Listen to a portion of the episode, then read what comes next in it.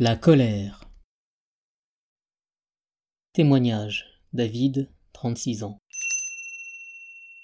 Je suis rentré à la maison un soir extrêmement nerveux. J'ai conscience d'avoir été très irascible envers Violaine, ma compagne, alors qu'elle ne le méritait pas.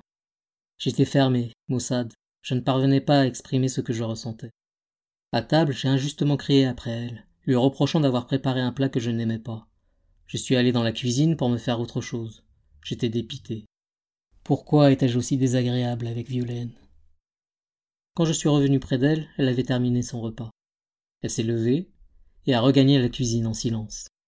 J'ai senti que j'avais dépassé les bornes. Je suis allé la retrouver et je l'ai priée de m'excuser. Mais elle ne me répondait pas. Elle faisait la vaisselle, sans dire un mot. J'ai expliqué que j'avais passé une sale journée. Quand je suis arrivé à l'agence ce matin, j'ai appris que le client avec qui je devais signer un gros contrat avait décommandé. Je vais donc réaliser un très mauvais chiffre ce mois-ci. L'agence a déjà licencié deux collègues en raison du faible volume de vente qu'ils ont effectué. J'ai peur qu'il ne m'arrive la même chose. Le secteur ne se porte pas bien, et beaucoup d'entreprises ferment. Le directeur d'agence est très inquiet, et l'ambiance est assez stressante.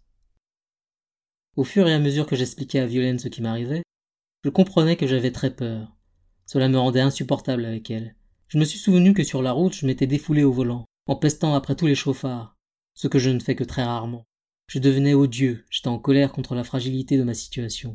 Plus exactement, j'étais en colère contre moi-même, parce que je ne parvenais pas à obtenir des contrats. Je me sentais menacé. La peur me faisait perdre tous mes moyens. Heureusement, Violaine a compris, et a contribué à me calmer. David, tu n'as pas à t'en vouloir si les gens ne signent pas. C'est le contexte économique qui est en cause. Essaie plutôt de voir combien de temps ton agence peut tenir ainsi. Discute avec ton directeur. Et si tu dois changer d'emploi, ça n'est pas dramatique. J'ai retrouvé mon calme. Depuis, la situation s'est un peu arrangée et j'ai conservé mon emploi. Cet épisode m'a permis de prendre conscience des dégâts que je pouvais faire lorsque je ne faisais pas attention à ce que je ressentais. Désormais, j'essaie de ne plus me laisser entraîner par mes émotions. Je m'efforce de les comprendre.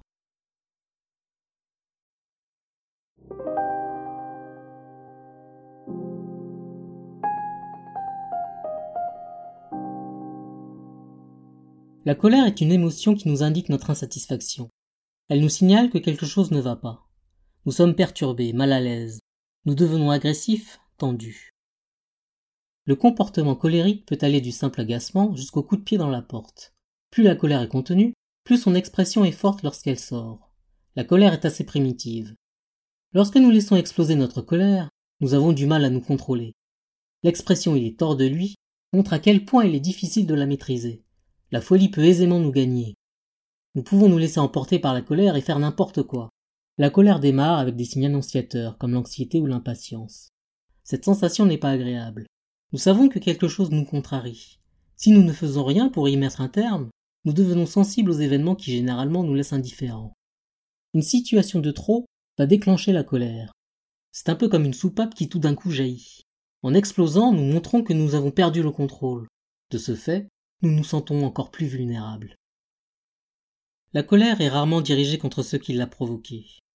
Comme David qui se met en colère après Violaine, Violaine n'a pourtant rien fait pour provoquer une colère aussi démesurée. L'emportement de David contre sa compagne n'est pas justifié. Son expression prouve que des événements antérieurs l'ont troublé.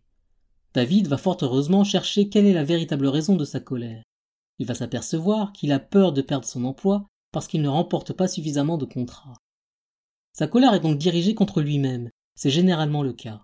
Notre colère est dirigée contre nous. Quelque chose nous contrarie, nous nous sentons impuissants, mais la colère peut aussi être dirigée contre une personne, un parent autoritaire ou blessant par exemple.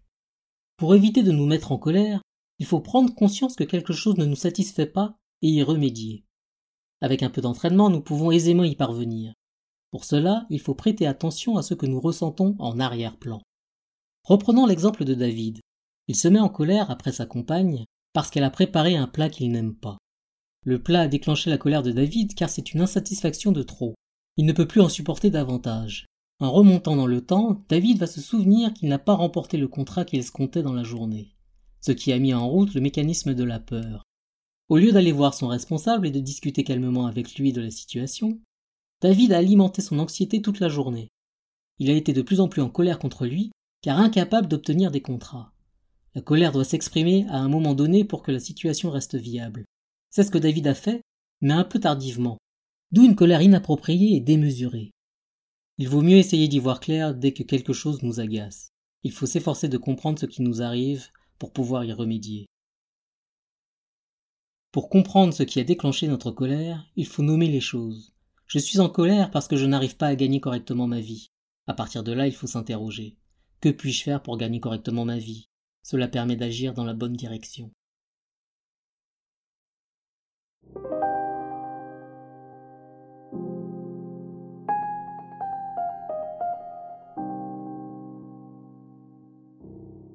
À retenir. La colère nous permet de constater que nous ne parvenons pas à obtenir ce que nous voulons. Ce sentiment désagréable est un signal fort. Grâce à lui, nous pouvons nous interroger et trouver des solutions. Plus nous prenons rapidement conscience de notre colère, plus vite nous pouvons remédier à ce qui nous déplaît. Exprimons notre colère. Si nous n'exprimons pas notre colère, nous risquons de nous rendre malades. Nous pouvons alors alimenter des sentiments de rancune et de frustration. Il faut que la colère puisse sortir. Plus nous contenons notre colère, plus nous aurons du mal à contrôler son expression. Reconnaissons notre colère. Lorsque la colère s'exprime, il faut la considérer comme telle. Nous sommes en colère, soit. Cette prise de conscience va nous permettre de clarifier notre situation. Pourquoi sommes-nous en colère? Qu'est-ce qui a bien pu déclencher cette émotion? Remontons le fil du temps pour arriver à la source de la colère.